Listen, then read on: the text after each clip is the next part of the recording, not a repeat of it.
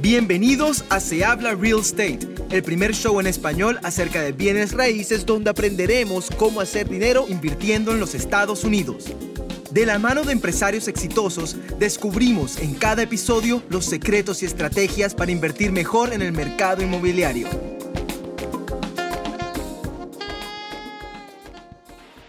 Epa socios, soy Mr. Ventures, junto al brother de Multifamily Investor y aquí se habla real estate. Bueno, hoy es un día muy especial porque no necesariamente se habla real estate, sino que vamos a ser un poco más específicos. Hoy creo que se va a hablar multifamily específicamente. Es así, es así. ¿Qué tal, mi hermano? ¿Cómo vamos? Mira, eh, emocionado por este segmento especial que le vamos a ir trayendo. Eh, bueno, estamos viendo si cada dos semanas, una vez al mes, pero bueno, eh, es un segmento especial. Se habla multifamily. vamos a estar adentrándonos en el mundo de específicamente el real estate de multifamily, qué son, cómo se trabaja, todos los, los, los ins and outs, pero de esta eh, asset class en especial. Específicamente. Em, así que bueno, eh, no hay invitados eh, especiales para este segmento por ahora. yo, voy a ser, yo, voy a ser, yo voy a ser el que va a estar, em, digamos, respondiendo muchas de las preguntas y Tato va a estar haciendo la entrevista. Bueno, vamos a empezar, vamos a empezar a, calentar aquí la conversación. Ahí va. Primero, cuéntanos un poco eh, tu background, o sea, porque yo, o sea, obviamente de multifamily investor invierte en multifamily, pero cuéntanos un poco de tu compañía y de lo que haces específicamente en tu, tu día a día. Perfecto, sí, yo eh, empecé a invertir en real estate alrededor de 2009 con mi familia empezamos invirtiendo en, en, condos aquí en el área de Miami. Eso evidentemente no es multifamily, sino eh, lo que llaman single family. Residencial. Es, real estate residencial, netamente. Eh, hace ya tres años empecé a mover todo ese capital que teníamos de ese pequeño portafolio, lo empezamos a mover al área de multifamily, eh, específicamente buscando posicionar ese capital en una estrategia de inversión que nos permitiera estar lo más pasivo posible. No tenemos que manejar los tenants, ni los alquileres, ni nada de eso. Simplemente nos asociamos básicamente con un grupo de inversión que sabe lo que está haciendo eh, a un más alto nivel que nosotros y nos permitió la oportunidad de invertir en proyectos eh, de real estate multifamiliar. Son complejos de apartamentos de renta de 100, 200, 300, 400 unidades. Entonces, eh, así empezamos eh, de manera pasiva, invirtiendo en este, en este nicho. Y a esa, en ese mismo momento empecé a, asociarme y a, educarme en, el, en, la industria hasta el punto donde ya eh, pude establecer una sociedad con, con ciertos grupos de inversión, inicialmente en Texas, donde ya yo podría abrirle la misma oportunidad que yo tuve para invertir a una base de, inversionistas que, que, yo tengo. Y bueno, ahí, ahí empezó la compañía como tal. Que se ¿Cómo, se llama, ¿Cómo se llama la compañía? Eh, Build Capital Group, que es BLD Capital Group. Em, como te digo, ya hace tres años tenemos en Texas un portafolio de cerca de 1.500, casi 2.000 unidades ya eh, en Texas, en donde hemos invertido junto con nuestros inversionistas y junto con nuestros socios operadores locales. Y eh, recientemente entonces pasamos ya a, a, ser activamente nosotros los sponsors de nuestros propios proyectos también. Bueno, pero ya, ya yo estoy perdido, ¿no? O sea, vamos, déjame preguntarte unas cosas. Vamos a, vamos a, vamos a ir poco a poco. Primero, ¿cuáles son las diferencias principales entre invertir en, en single family o residencial okay. y eh, multifamily, que es comercial, ¿no? Porque la diferencia es Correcto. específicamente cuál. Bueno, primero vamos a definir lo que es multifamily como tal. Un, una, un real estate eh, multifamiliar es cualquier real estate que sea de dos unidades o más. Comercial, multifamily. No, multifamily en general. Okay. Es cualquier real estate que sea de dos unidades o más. Un duplex, triplex, de ahí en adelante es multifamily. Pero a partir de 5 unidades ya se considera una propiedad comercial.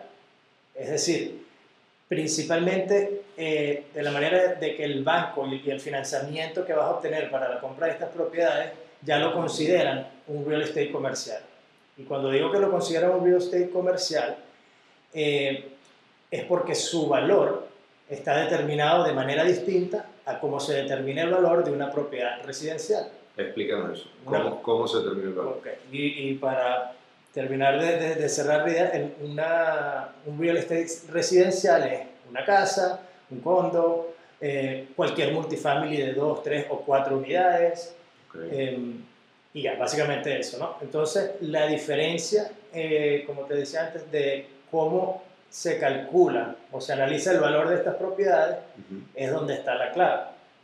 Eh, el real estate residencial, tú tienes una propiedad que su valor está determinado netamente por el valor que dicta el mercado. Es decir, si tú tienes una propiedad en, en esta calle, las propiedades que están alrededor de la tuya, que son de las mismas características, es decir, mismo año de construcción o cerca, obviamente eh, dentro de unos 10, 20 años de construcción eh, se considera comparable, eh, la cantidad de cuartos que tiene, la cantidad de unidades, etcétera, etcétera. Entonces, si tiene las mismas características que la tuya y se han vendido a cierto valor, tu propiedad, no importa mucho lo que tú le hagas o le, o le dejes de hacer, su valor va a ser determinado por esas ventas que recientemente hubo en, en la zona.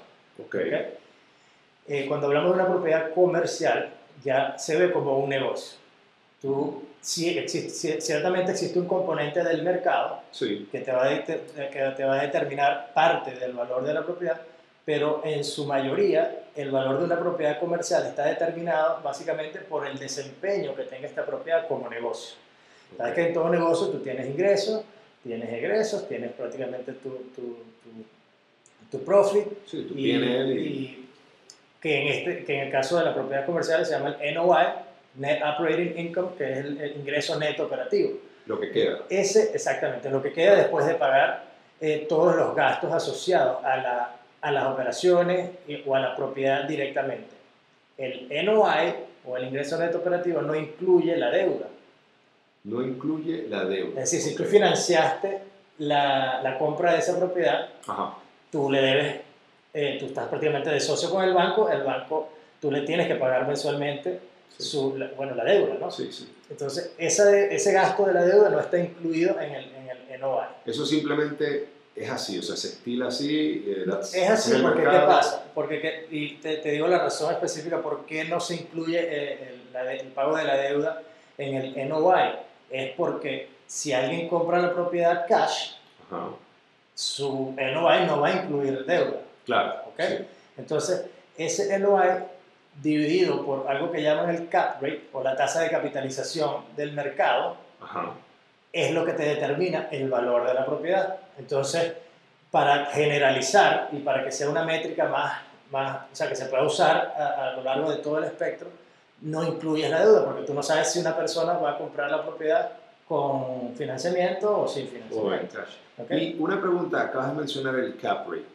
Em, el cap rate, cuando uno le dice el cap rate de una propiedad, ¿tampoco incluye la deuda o sí?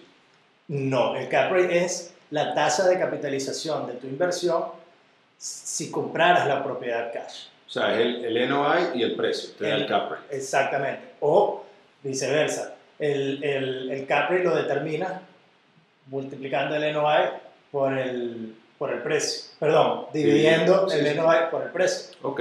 O sea que nada, en ningún parámetro está incluido la deuda de lo que acabamos de hablar. O sea, maybe más adelante explicará en qué ratio se incluye la deuda. Definitivamente sí. Entonces vamos a, vamos a, en este primer episodio queremos tocar la, los aspectos básicos de multifamily.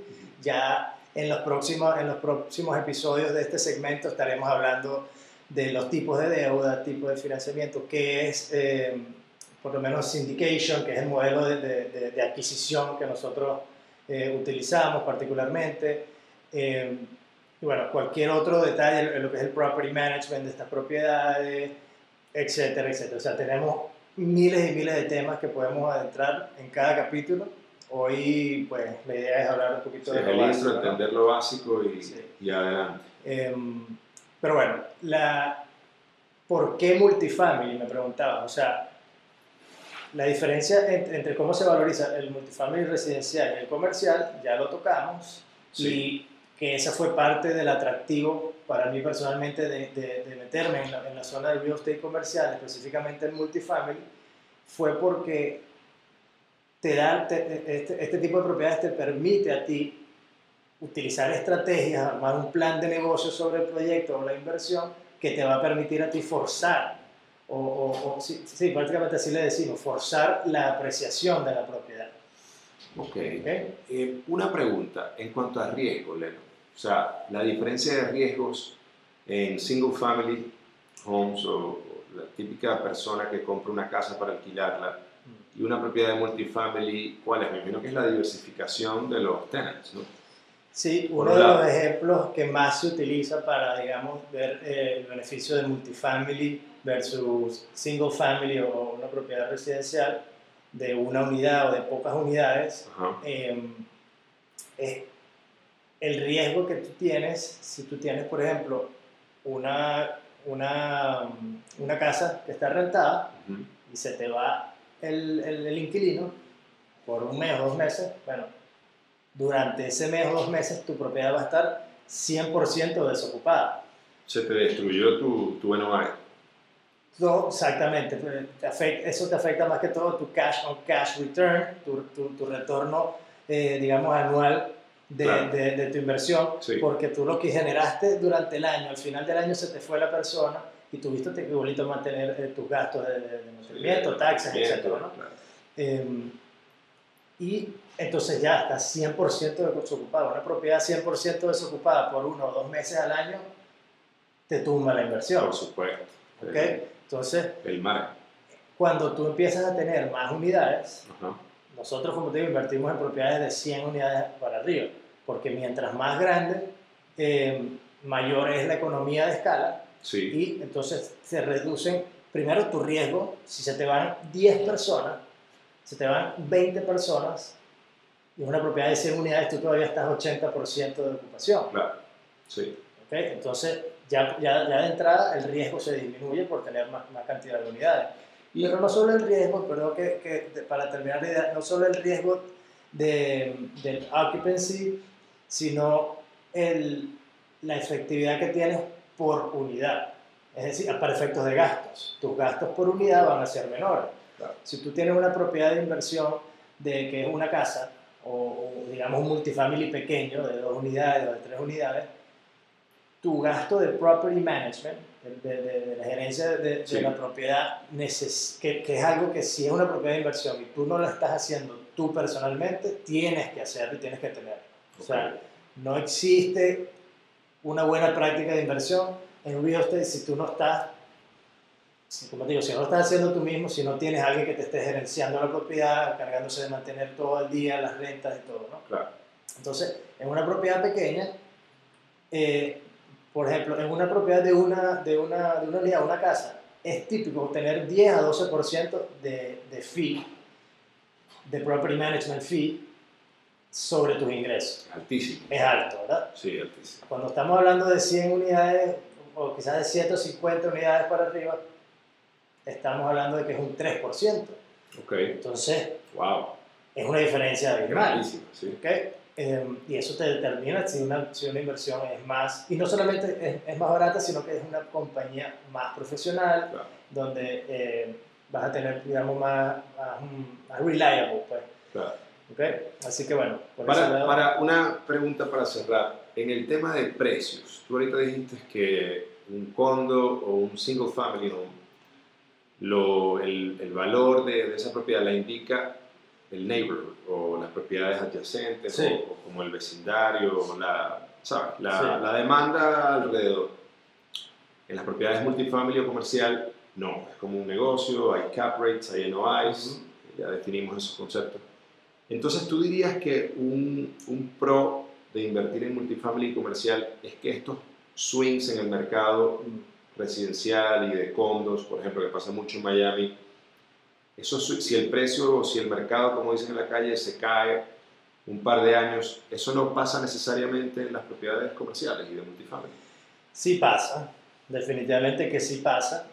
pero eh, hablando específicamente de, de, multifamily, multifamilies grandes, eh, una de, de, las cosas que, siempre pensamos de entrada es que, mira, la gente tiene que, al final del día, la gente tiene que, vivir bajo un, bajo un, techo, ¿no? Sí.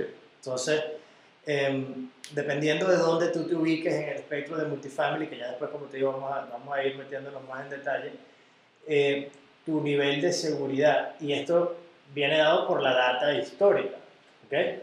Em, multifamily como, como, como nicho, de, como segmento en, en real estate, históricamente tiene la mayor, el mejor desempeño, no solamente a nivel de retorno, sino el menor nivel de default. Okay. Con los préstamos, etc. ¿Qué, ¿Qué, te quiere decir eso? Menor nivel de default es que la menor cantidad de gente entre todas las clases de real estate en multifamily fue donde menos hubo gente que dejó de pagar sus deudas. Correcto. Y perdió las propiedades o lo que sea que me imagino que más adelante vas a explicar este, cuáles son los niveles adecuados de deuda en multifamily. Dependiendo de qué, de qué momento estés en el mercado, las estructuras de deuda eh, más convenientes, etcétera, sí, 100%. Interesante. Pero a nivel general, eh, multifamily tiene, como te digo, históricamente, eh, el mejor desempeño con el menor nivel de riesgo, lo que llaman un, el mejor retorno de riesgo ajustado o mejor retorno ajustado al riesgo. Que, Interesante. Que, está, que es algo que podemos si uno piensa bien, hace sentido. Hace sentido, porque al final te puede, alguien te puede ofrecer una inversión que tiene 100% de retorno en un día con un nivel de riesgo que, altísimo, altísimo y al final entonces si yo te ofrezco una que tiene 50% en un año con un nivel de riesgo muy bajo, si calculas y, incluyes todos los parámetros es posible que, que el que la, inversión que tiene menos riesgo, aunque tenga menos retorno, entonces sea más, inteligente. o mejor, dependiendo de, de, qué momento estés para invertir, etc. Pero, eh, pero bueno, interesante. Eh, ya... Bueno, yo creo que está bueno, ¿no? está bueno, está bueno por hoy. hoy se habló multifamily específicamente. específicamente. Y bueno, como siempre, compartan, ayúdennos, díganle a los panas, a los primos, tienen que, que, que surgir. Eh, sí, sí, que, que, se, se, pongan a escuchar el podcast, que nos contacten, que vamos a reunirnos, vamos a hablar, vamos a vernos, vamos a crecer juntos. Eh, nosotros le damos ese empujón al, al turismo flow. y, y, bueno. Y bueno, nos vemos en la próxima. Eh, como decimos aquí, buena suerte entendiendo. Gracias a todos. Bye. Gracias por acompañarnos en otro episodio de Se habla Real Estate. No te olvides de seguirnos y comentar en nuestras redes sociales. Y recuerda, a través de nuestra página web sehablarealestate.com podrás descargar la guía gratis de Las claves del éxito para la inversión inmobiliaria en Estados Unidos.